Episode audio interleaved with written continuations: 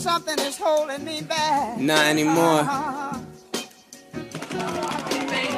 No flow hotter, born like globe shotter, my flow slaughter, I'm new fire. Bonjour à tous chers auditeurs et auditrices, bienvenue dans cette nouvelle édition de Culture Soccer où comme d'habitude on vous réserve plein de surprises avant de partir dans notre sommaire.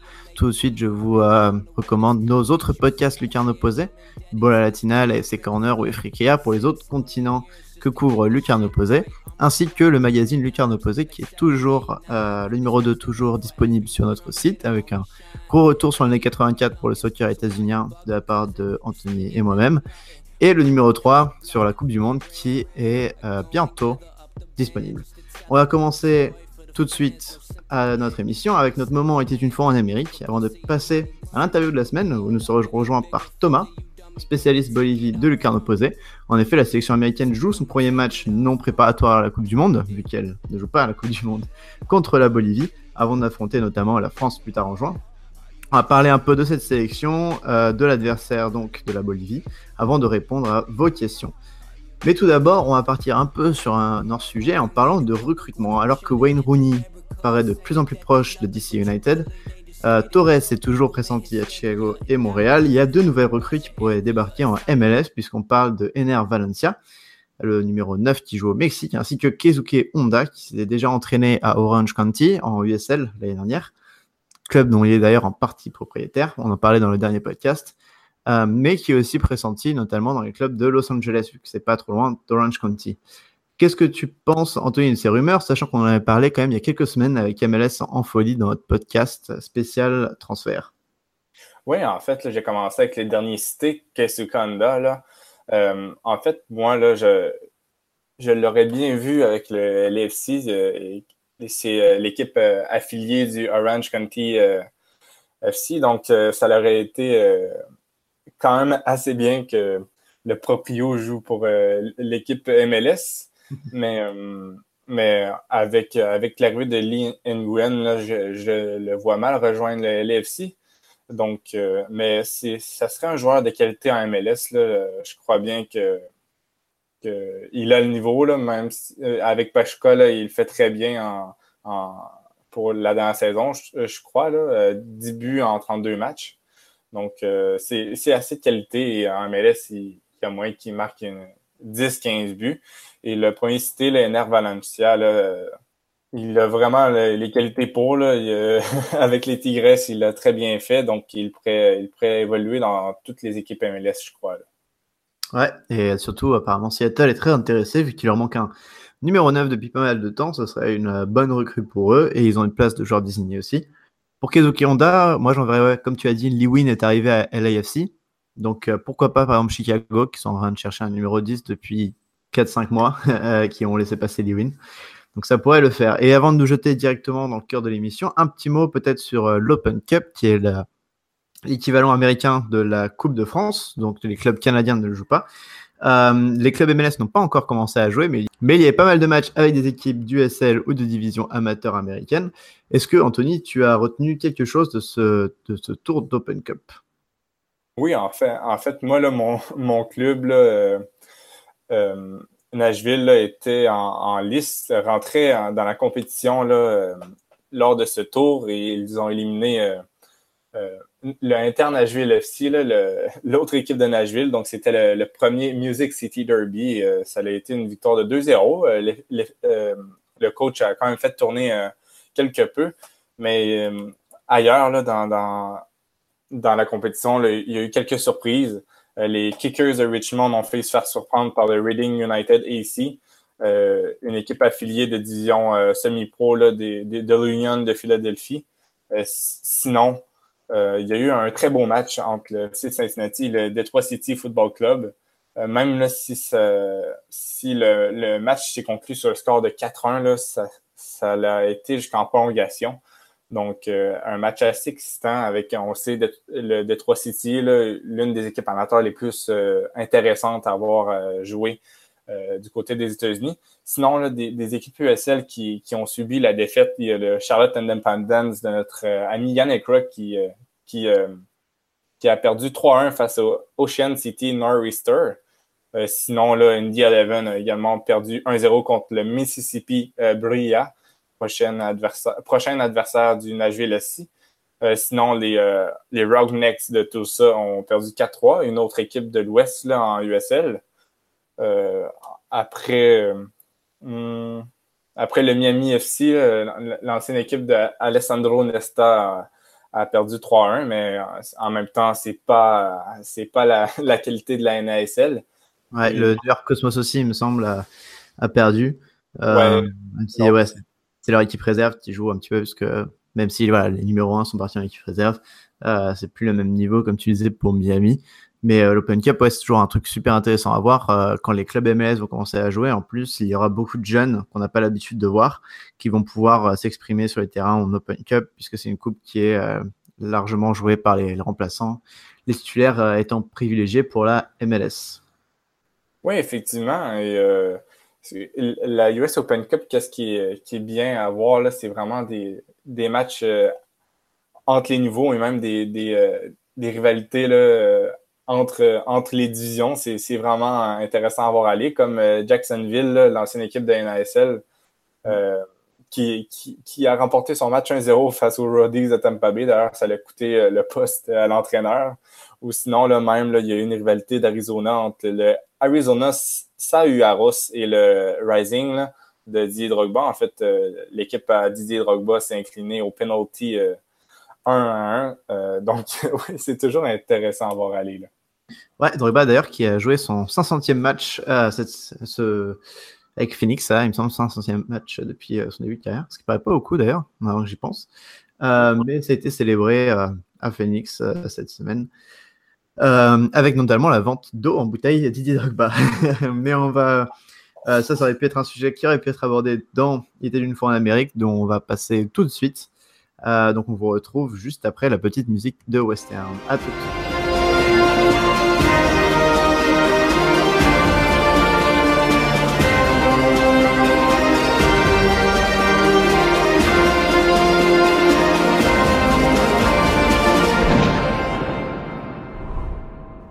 On est de retour. Euh, merci toujours de nous suivre. D'ailleurs, euh, maintenant que j'y pense, n'hésitez pas à partager l'émission parce que c'est grâce à vous qu'on arrive à avoir à toucher un nouveau public, grâce à vos retweets, vos likes ou vos partages. On va passer à ce moment était une fois en Amérique euh, et je vais commencer tout de suite en parlant d'une franchise USL qui devrait arriver à Chicago. pour ceux qui ne savent pas, Chicago a déjà un club, hein, le Fire en MLS, mais il y aurait le propriétaire des Chicago Cups, qui serait intéressé par implanter une deuxième franchise de soccer euh, à Chicago, pour le moment en seconde division. Euh, ce qui pourrait être très intéressant, déjà, c'est que le propriétaire est assez, euh, est assez riche, hein, parce que bon, les Chicago Cubs, on les présente plus, mais c'est quand même un club assez légendaire en baseball américain. Et il voudrait aussi que le stade, qui a l'air super beau, au bord de la rivière, serait dans le centre ville de Chicago, ce qui pourrait poser de certains problèmes pour le Fire. Le Fire, qui est un club assez vieux de MLS, mais qui a du mal à toucher la population locale. Il y a peu de supporters. Euh, c'est assez. Le stade est beau, hein, mais voilà, le stade est rarement plein. Et donc, il pourrait se passer ce qui s'est passé à Los Angeles là en ce moment, où LAFC est en train de capter toute l'attention de Los Angeles, mais à Chicago, avec un petit stade peut-être vers 20 000 personnes. Euh, et tous ceux qui vivent dans le centre-ville ou qui n'ont pas envie de faire une heure de voiture pour aller au stade du Fire pourraient arriver là-bas donc, il faudra faire très attention pour le Fire à ce que cette expansion n'aille pas en MLS. Euh, mais ça veut être quelque chose dont il, faut, euh, il faudra vraiment regarder. La concurrence est toujours rude et l'exemple du LAFC peut donner beaucoup d'idées à d'autres franchises de, du SL et de MLS. Oui, c'est vous qui faut rejoindre la Ligue en 2020. J'ai bien hâte de voir qu'est-ce qu'ils vont faire et ça semble vraiment intéressant comme projet. Il y a un, il y a déjà un concours euh, pour euh, nommer l'équipe de Chicago. Hmm. le club euh, au centre-ville, ça, ça peut faire un, FC Cincinnati à, Chicago, un club très populaire en, USL qui, rassemble plus de foule que l'équipe MLS. Mais j'ai bien hâte de voir comment les, deux équipes vont coexister. Ouais, pareil. Et toi, quel, quel est ton moment il était une fois en Amérique? Oui, en fait, moi, là, c'est sur un joueur euh, en particulier. C'est Nazmi Al-Badawi, un joueur historique du North Carolina FC, puisqu'il est, il né dans la région, euh, a, fait plus de, a fait plus de 110 matchs avec le club, marqué, marqué plusieurs buts également. L'été l'hiver dernier, il, a signé au FC Cincinnati. On le sait, hein, un club qui est aux portes de la MLS, qui rassemble des, des 20 000 personnes de foule avec des joueurs excitants. Eh bien, là, à son premier match face à sa ville natale, il a, il a claqué un doublé grâce à deux buts de qualité, un but enroulé de l'extérieur de la surface et, et un en repiquant au centre. Donc, c'était assez exceptionnel à avoir allé. Lui, euh, d'ailleurs, qui avait l'hiver dernier des touches en MLS, là, je crois qu'il il, a le même niveau qu'un Enzo Martinez, par exemple, qui a, signé au, au Rapids du Colorado. Là, donc, il aurait pu être un excellent remplaçant en MLS, mais il a priorisé le, le FC Cincinnati. Et si l'équipe euh, rejoint la MLS, je ne serais vraiment pas surpris de le voir euh, continuer avec le club.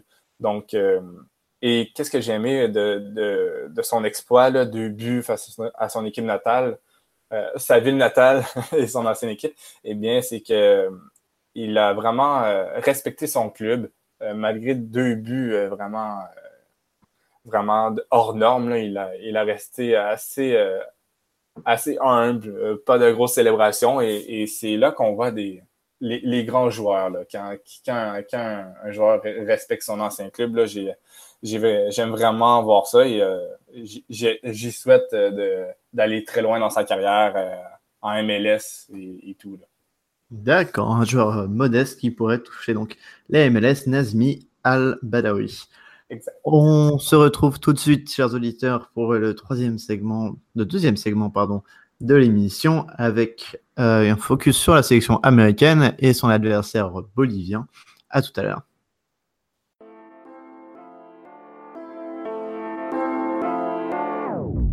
Got a bitch that look like left eye. And she be posted on the west side.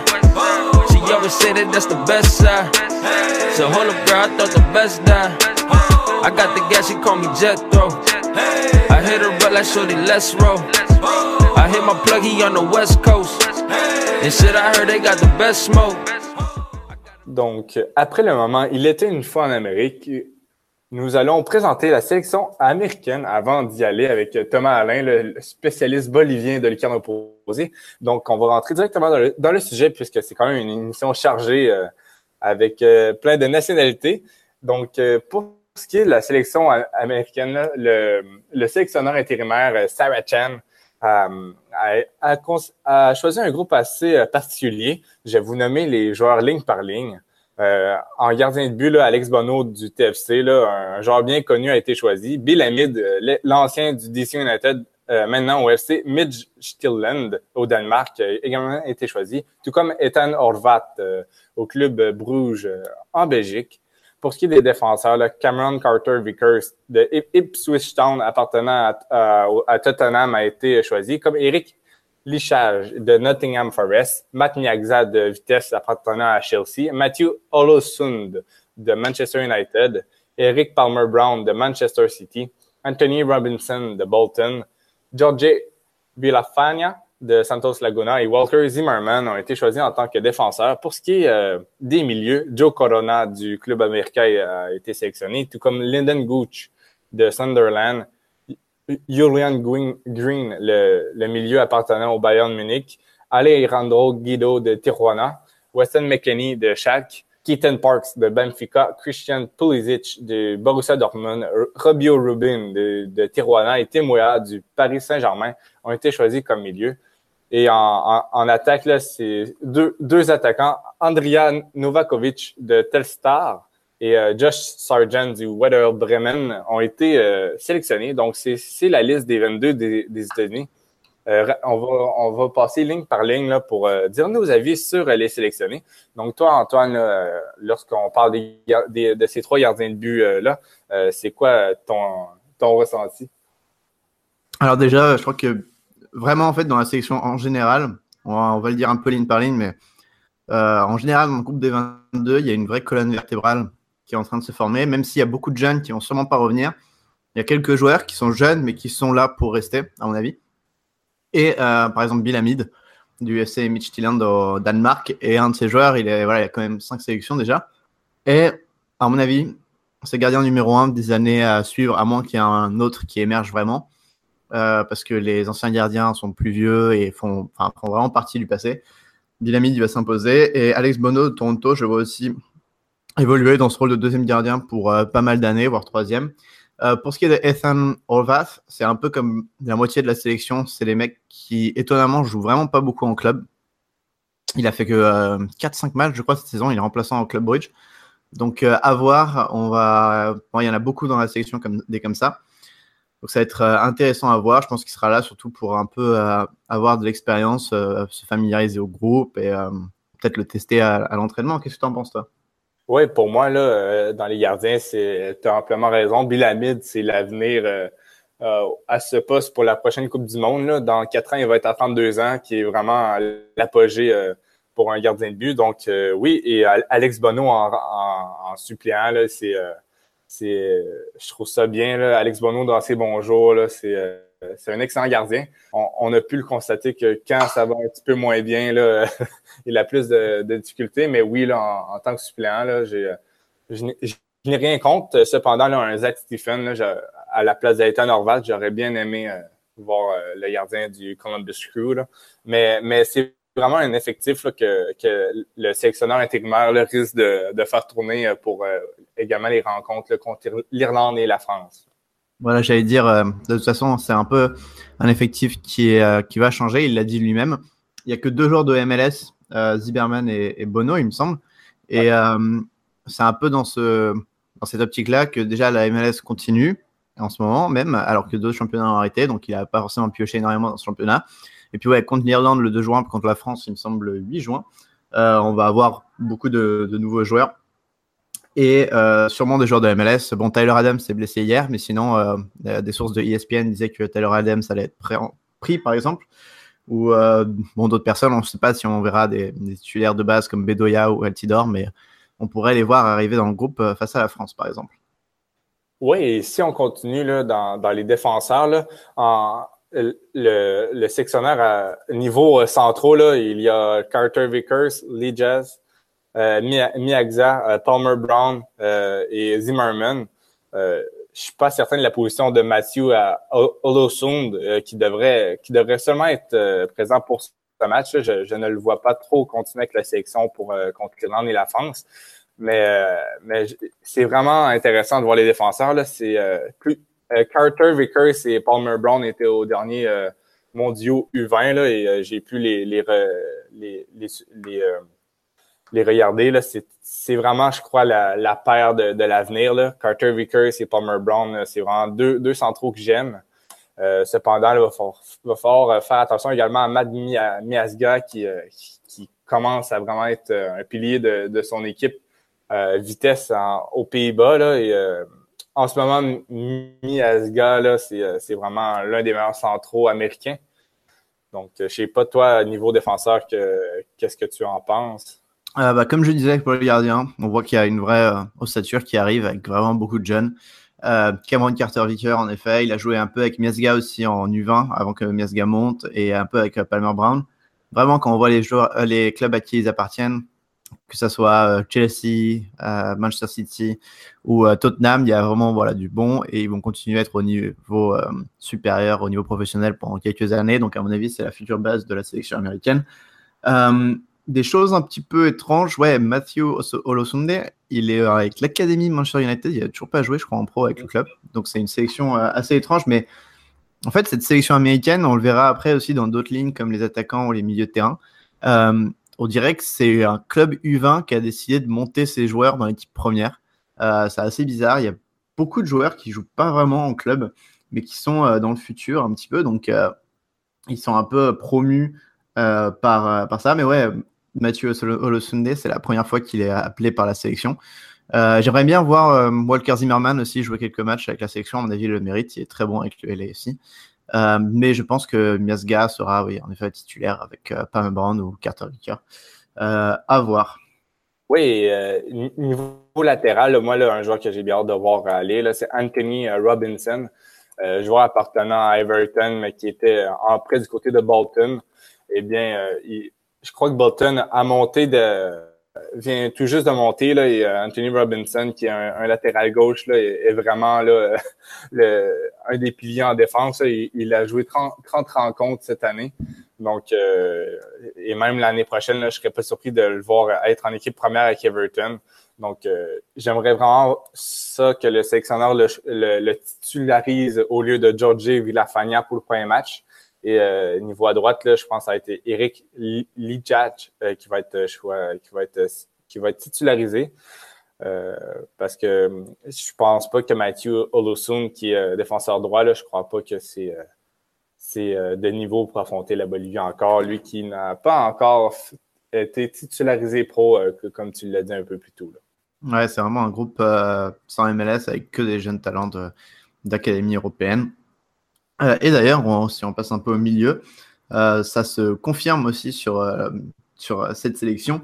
au milieu, par exemple, Keaton Parks n'a pas encore joué avec. Enfin, non, il n'a pas encore joué avec les sélections américaines. Première fois qu'il est appelé, par exemple.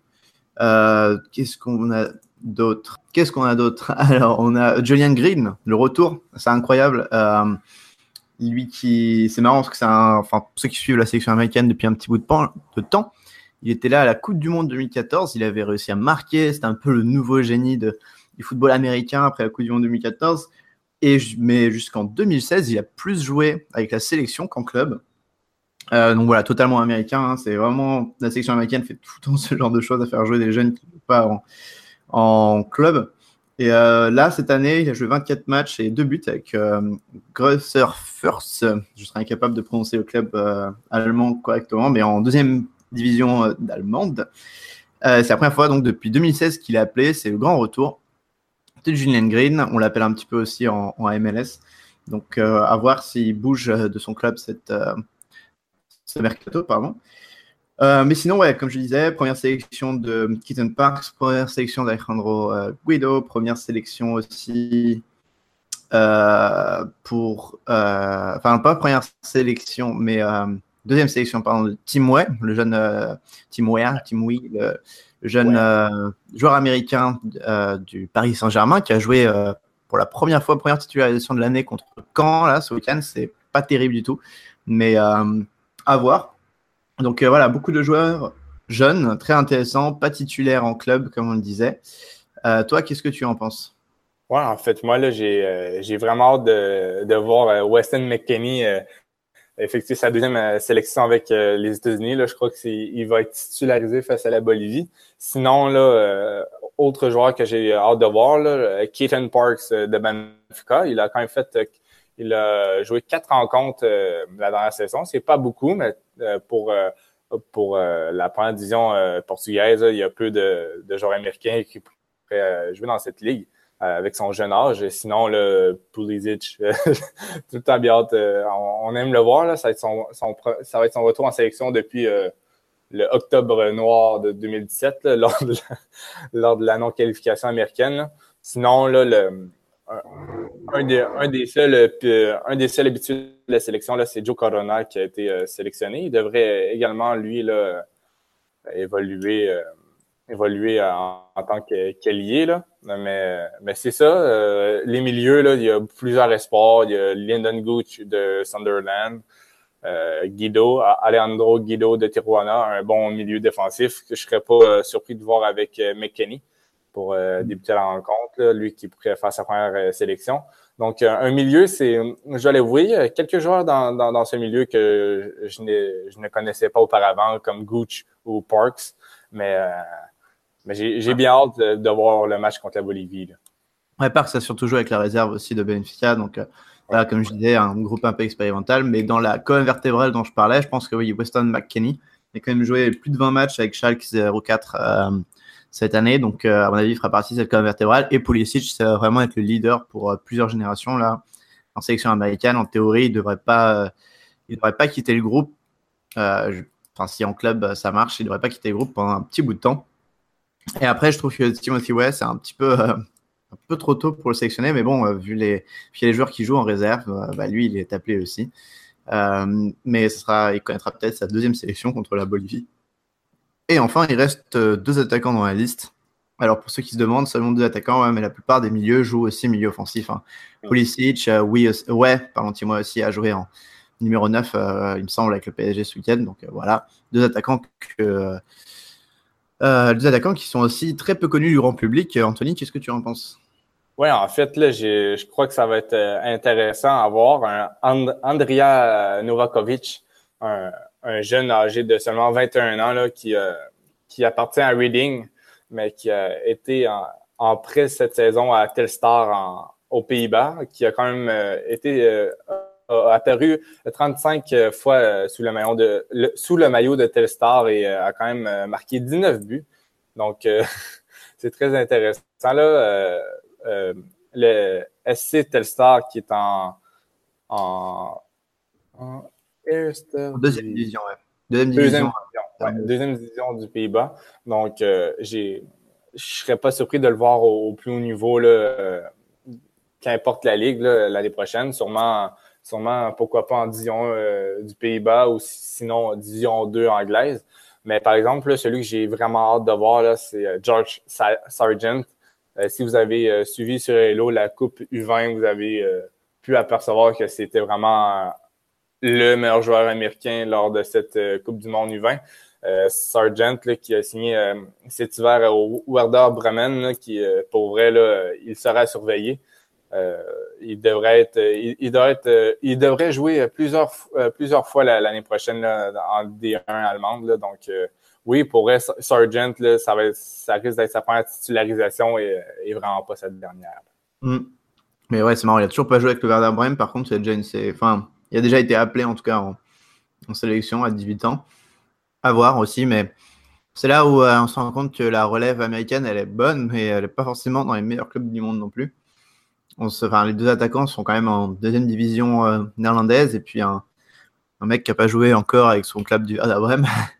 Donc vraiment un groupe très très très jeune, très inexpérimenté.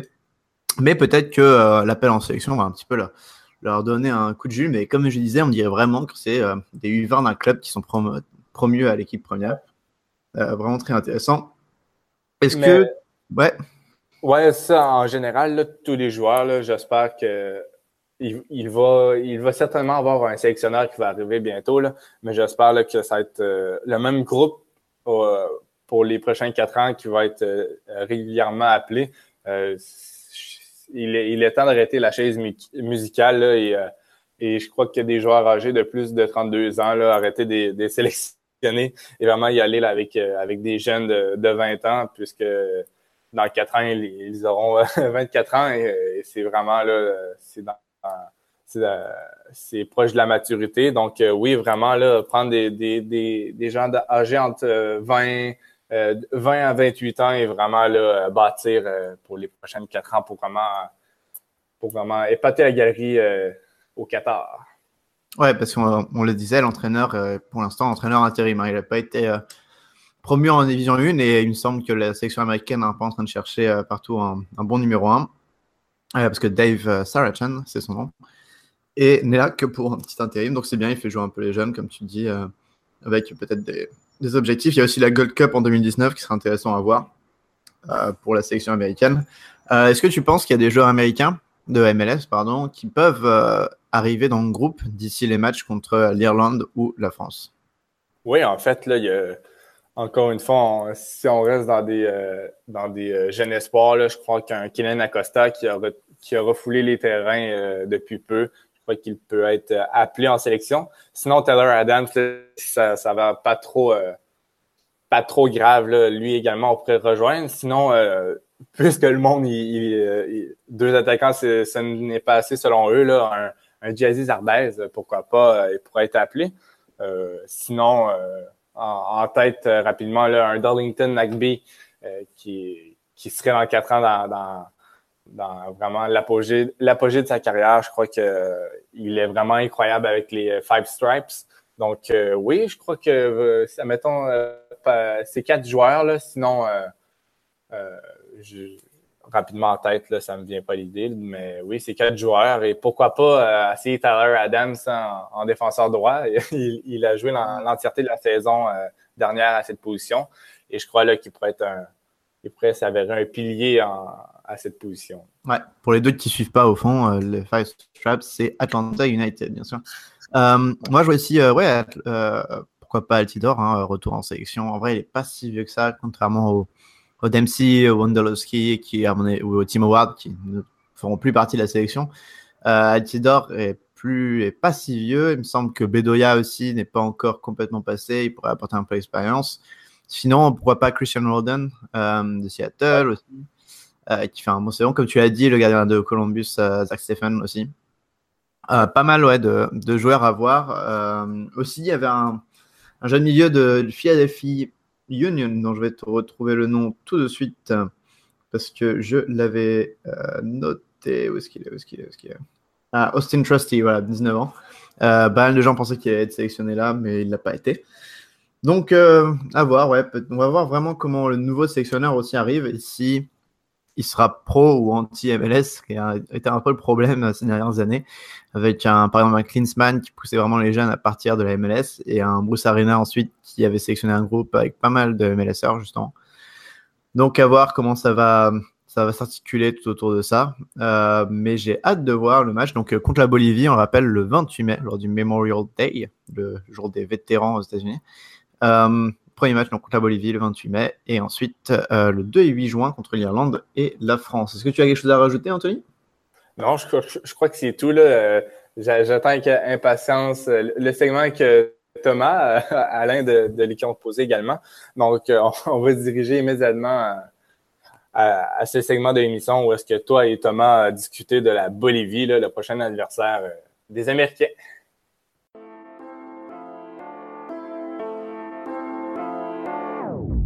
Got a bitch that look like left eye. And she be posted on the west side. She always say that that's the best side. So hold up, girl, I thought the best die. I got the gas, she call me Jethro. I hit her but like shorty, let's roll. I hit my plug, he on the west coast. And shit, I heard they got the best smoke. Alors Anthony nous a quittés, mais on est rejoint par Thomas, le spécialiste Bolivie de Lucarne Opposé. Bonsoir Thomas, comment ça va? Le bonjour de la page, ravi de contribuer à ce nouveau numéro de Culture Soccer. Ça va très bien. Et ouais, tu es déjà le troisième membre de Bola Latina, après euh, le costaricien et puis le, Mexicain argentin euh, Nicolas à nous rejoindre sur Culture Soccer. Alors, on va parler un petit peu avec toi de l'état de la Bolivie, qui est le la prochaine adversaire des États-Unis, comme on l'a dit, en amical. Euh, déjà, dis-nous où en est le pays, quoi de neuf, comment se sont passées vos qualifications pour la Coupe du Monde? Est-ce que c'était plus sympa qu'aux États-Unis? Alors, euh, bon, pour la Bolivie, euh, on va dire qu'on a été éliminé beaucoup plus tôt. Il n'y a pas eu de suspense de dernière minute. Donc, la Bolivie a terminé avant-dernière de son groupe et a quand même réussi à accrocher quelques résultats intéressants ici à La Paz en altitude en 2017, puisqu'ils ont battu l'Argentine et le Chili et ils ont fait 0-0 contre le Brésil. Mais depuis, euh, on va dire qu'il y a eu du nouveau, notamment au sein de la fédération. Là, euh, toute la fédération est en phase de reconstruction. Pas seulement au niveau de la sélection, mais aussi euh, au niveau des instances qui dirigent, euh, qui dirigent le football bolivien. On a un nouveau président qui est arrivé à la tête de la fédération, qui était avant le président du club du Strongest. Et suite à ça, donc la Bolivie vient juste de, de, changer de sélectionneur la semaine dernière. Et c'est justement l'entraîneur du Strongest qui maintenant va assumer une double casquette et qui est entraîneur de son club et désormais sélectionneur euh, de la Bolivie. D'accord, de toute façon on imagine que votre groupe était bien plus relevé que celui de, des États-Unis. Comme tu l'as dit, oui, l'Argentine, le Brésil, euh, j'imagine le Chili, le Paraguay peut-être ou la, Colombie? Oui, et ouais c'est ça. Et quel est donc alors l'enjeu des prochains matchs amicaux qui arrivent pour vous, et surtout celui face aux États-Unis? Alors oui, donc en fait, ce qu'a fait le nouveau sélectionneur, donc César Farias, qui a été nommé il y a une semaine, euh, il a décidé de prendre en fait des joueurs, on va dire jeunes déjà, un effectif très jeune, et qui jouent dans les clubs moins connus boliviens, parce que le championnat, comme aux États-Unis, le championnat suit son cours. Donc en ce moment, on joue les demi-finales avec les quatre gros clubs du championnat qui sont en demi-finale. Donc euh, César Farias n'a pas pu appeler euh, les joueurs de ces quatre clubs. Donc il a appelé des joueurs plus jeunes, jouant dans des clubs, on va dire, moindres, comme l'Oriente Petrolero, Blooming, les Destroyers, Universitario ou le National Potosí. Donc, ce sont c'est vraiment un effectif avec des joueurs qu'on connaît peu et on va dire que 85% d'entre eux sont appelés pour la première fois en sélection. D'accord. Et donc l'effectif est jeune comme tu l'as dit. Est-ce qu'il y a aussi parfois, euh, euh, pardon, est-ce qu'il y a aussi par exemple des joueurs qui jouent à l'étranger où les championnats sont peut-être euh, arrêtés?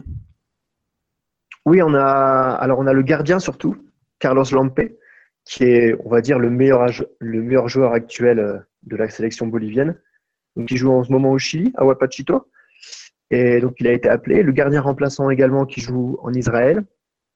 Il y a également le milieu de terrain Berajano qui joue en Grèce. Et on a l'attaquant Vargas qui joue euh, du côté de l'Ukraine. Et enfin, on a le cinquième étranger, Bruno Miranda, qui joue euh, en MLS justement, du côté de DC United. Mhm.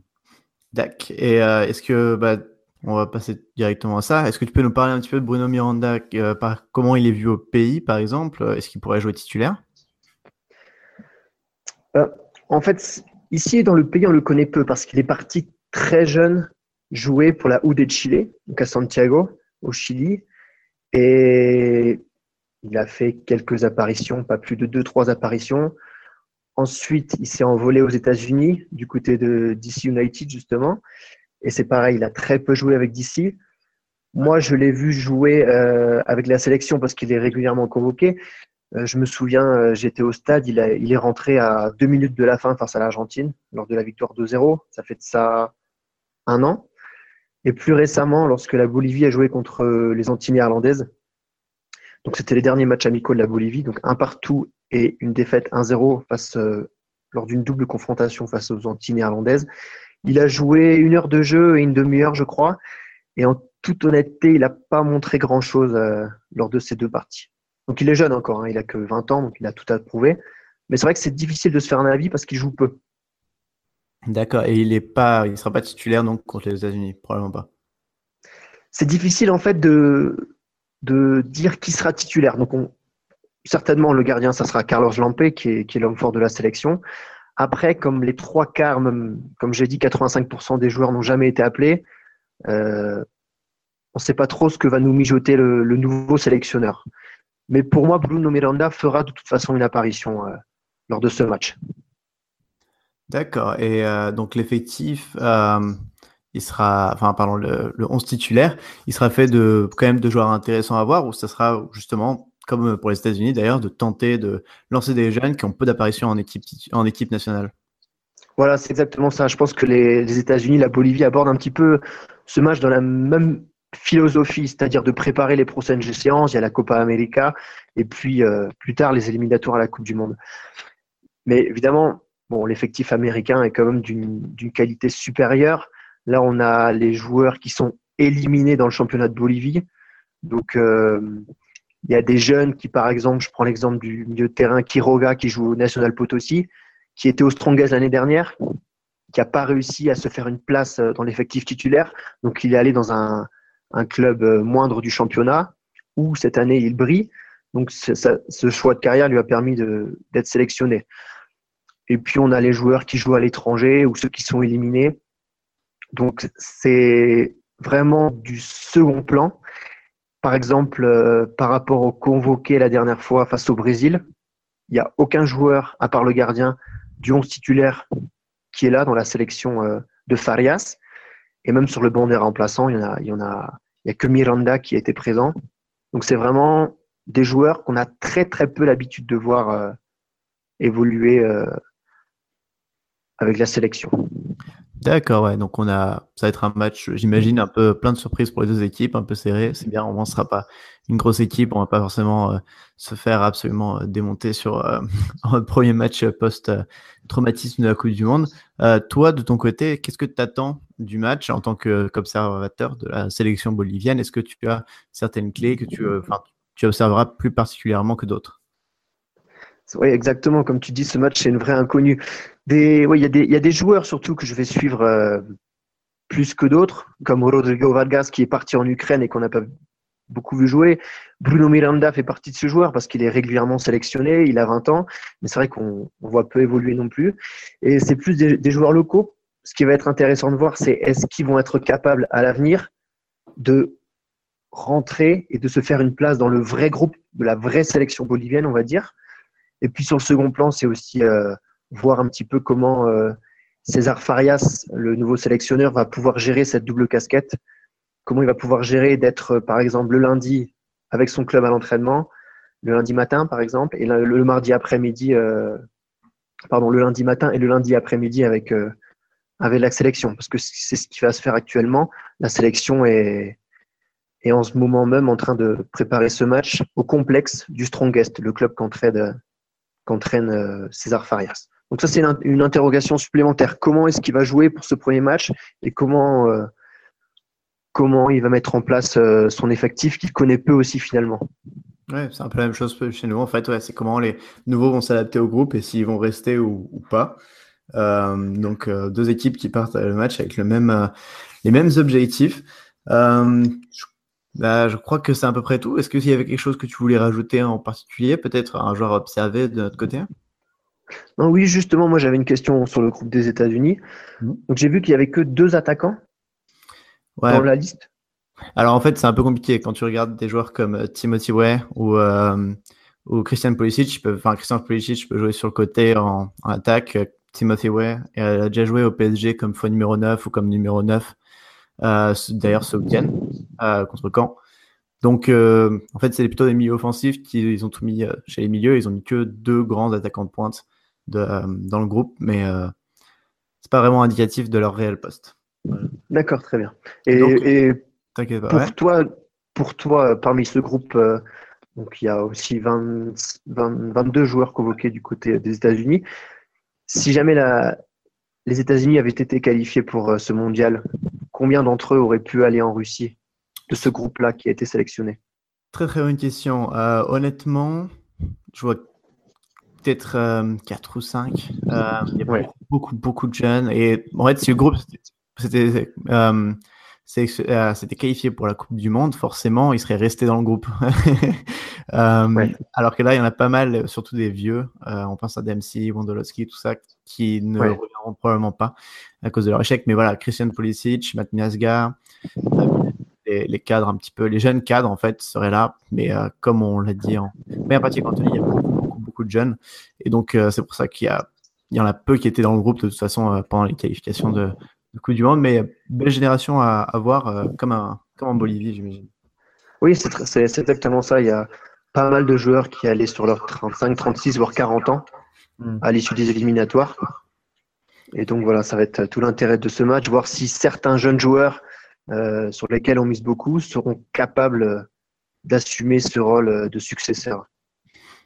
D'accord. Et d'ailleurs, euh, petite, euh, petite, un petit retour vers le passé. Je ne sais pas si est-ce qu'au pays vous avez une belle image du duo qu'on a vu en MLS qui sont boliviens, Marco Echeverry et Jamie Moreno. Je ne sais pas s'ils sont un petit peu connus au, en Bolivie, mais en MLS, ils ont fait euh, de 96 à genre 2005, je crois, ou 2006, ils ont fait euh, le bonheur de DC United. Euh, est-ce qu'ils sont, ouais, est-ce qu'ils sont connus au pays? Oui, ils sont. Bah, Echeverry est ici, il a le, statut de héros, hein, parce qu'il a vraiment fait partie de, ces joueurs qui ont été très importants lors de la, dernière qualification à la Coupe du Monde en 1994. Et donc, il était numéro 10 de la sélection. Il a marqué des, buts incroyables pendant les éliminatoires. Donc, euh, dès qu'il revient au pays, il est directement sollicité par la, par la presse.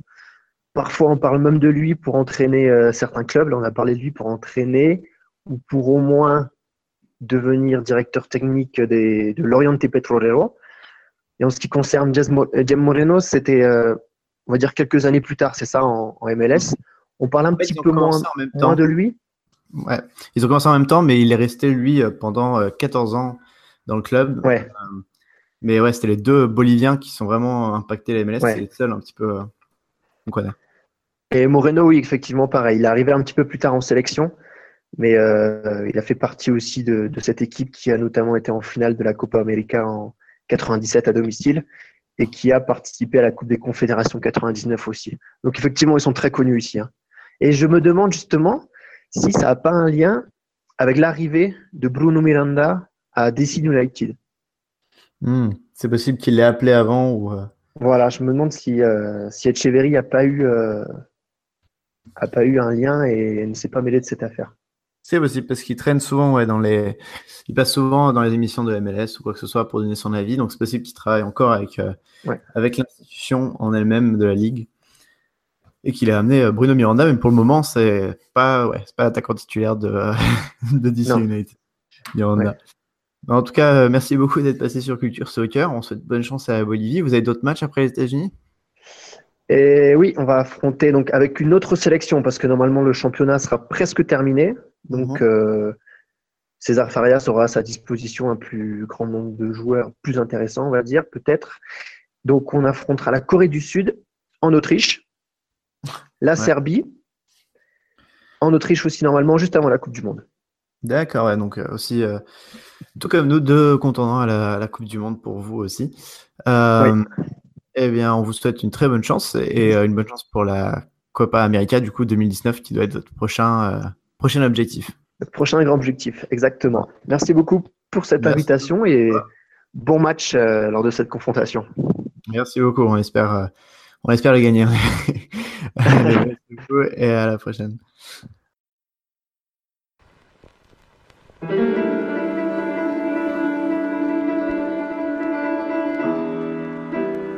On remercie encore une fois Thomas Alain pour ses précisions, euh, l'expert Bolivie sur lucarne opposé. Si vous voulez en savoir plus sur le championnat bolivien, par exemple, ou sur quelques championnats du monde d'ailleurs, on vous retrouve sur le site de lucarne opposé.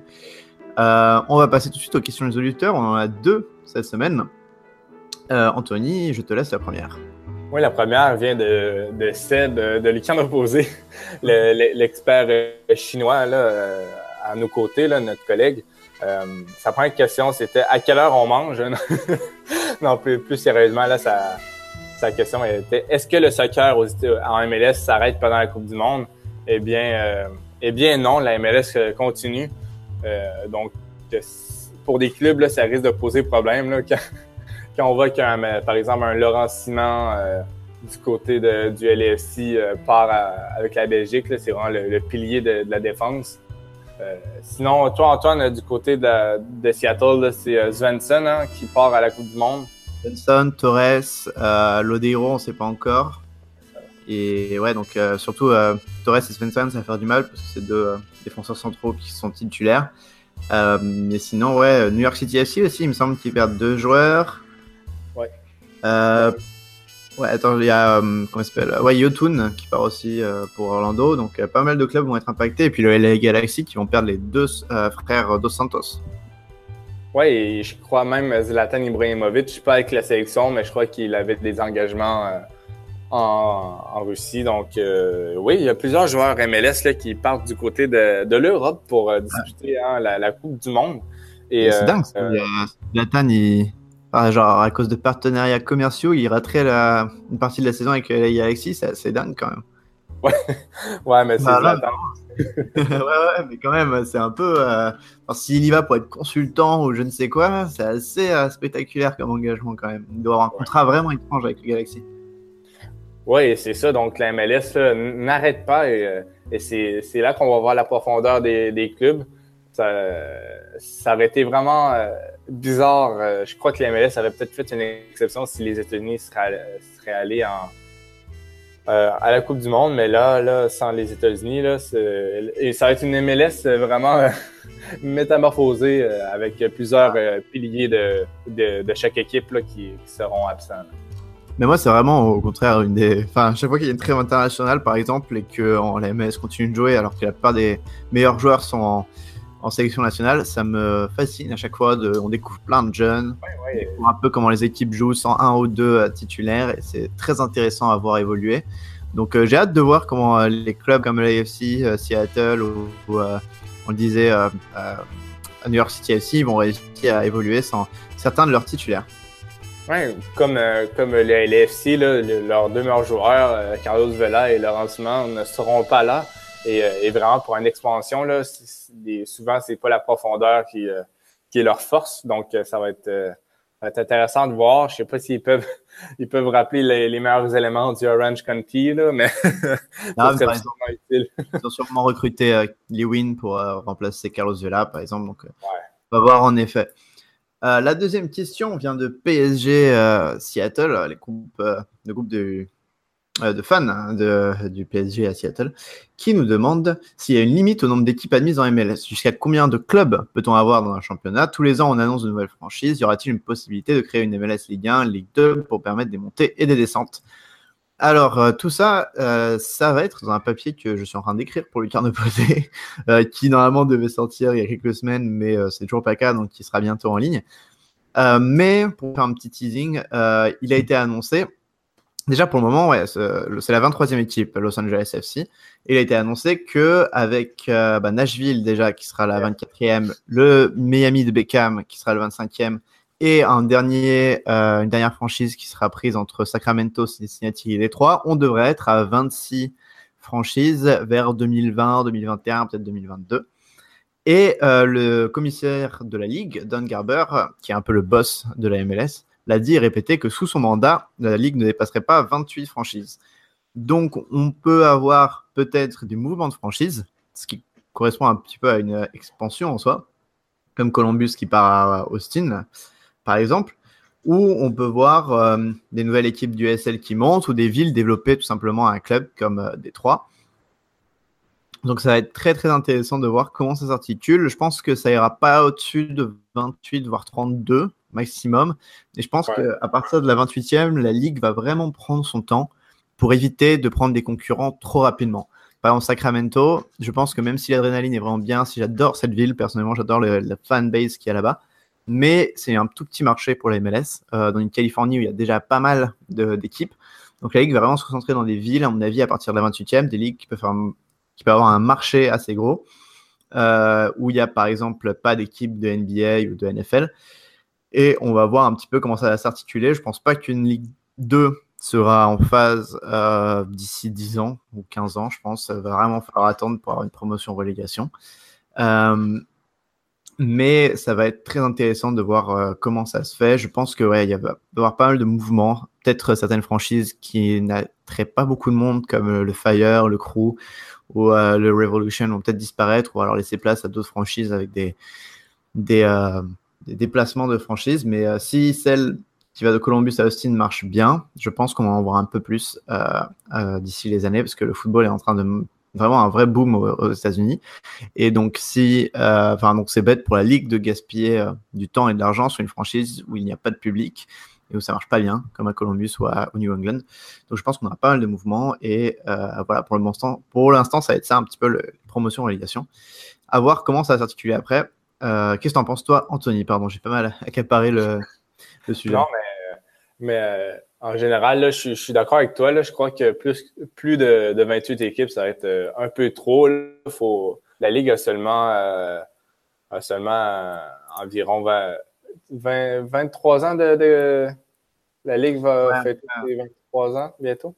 Donc, oui, c'est ça. Là, après seulement 23 ans, là, plus, plus de 28 équipes, ça ça serait un peu trop. Il ne faut pas tomber dans le piège de la NASL également, là, de vouloir euh, développer trop de marchés à la fois. Là, je crois que les équipes, qui, les villes qui veulent vraiment une équipe de MLS, euh, débuter par faire vos preuves en USL ou, euh, ou en USL D3 quand, quand elle va arriver. Et ensuite, là, pourquoi pas faire comme Cincinnati, vraiment prouver à la Ligue les, les fans veulent une équipe, on, on attire des 20 000 personnes à chaque match. Parce que, par exemple, pour la seconde phase euh, d'expansion, euh, les villes sont déjà décidées. Euh, il y avait les 12 finalistes et il y a un Phoenix et un Détroit. Là. Je serais pas surpris de les, voir aller en seconde phase d'expansion qui montrait le total d'équipe à 27 ou 28, Antoine, si, j'ai. Ouais, je pense que ce sera un peu le maximum. ou alors peut-être une création d'une troisième conférence centrale, comme ça va être en USL. Euh, par exemple, en NBA ou en NFL, il me semble qu'il y a beaucoup de, divisions. La NFL, on a 8, il me semble. C'est les sous-divisions après, des sous-conférences un petit peu. Mais je vois vraiment pas que ce soit adopté dans le format du soccer. Il y a une troisième à la limite, mais même ça ferait. S'il y avait, à mon avis, s'il y a une conférence centrale, déjà le niveau sera beaucoup moins élevé qu'à l'est ou à l'ouest. Donc, euh, ça sera assez problématique. En tout cas, j'ai hâte de voir comment, comment ça va faire. Et je pense qu'à promotion relégation, il faut attendre 10-15 ans avant de, avant de la voir arriver. Si jamais elle arrive. c'est assez compliqué, même si la FIFA récemment, apparemment, est en train de mettre un peu la pression sur l'Australie et l'Inde qui n'ont pas de promotion relégation pour qu'elles en instaurent. Donc à voir si ça va aussi arriver aux États-Unis. Euh, on va voir aussi comment ça se passe en Australie et en Inde. Ça se trouve si ça n'a pas marché du tout. Euh, donc à voir.